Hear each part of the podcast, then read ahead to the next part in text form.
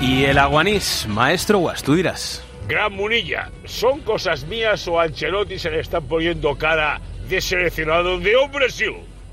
Sí, es que le veo ahí dando saltos por Copacabana, con garotos y garotas, las caipiriñas, rodicios. Sí, sí, sí. Raro esto del Madrid, ¿eh? Raro, raro, ¿eh? Bueno, veremos a ver qué pasa. Ahora Sevilla, el Betis, después no sé qué. En fin, pero sí, sí, le veo al hombre con cara amarilla. Amarillo y con ojeras. no le preguntes qué tiene, si no lo sabe ni él. ¡Oh!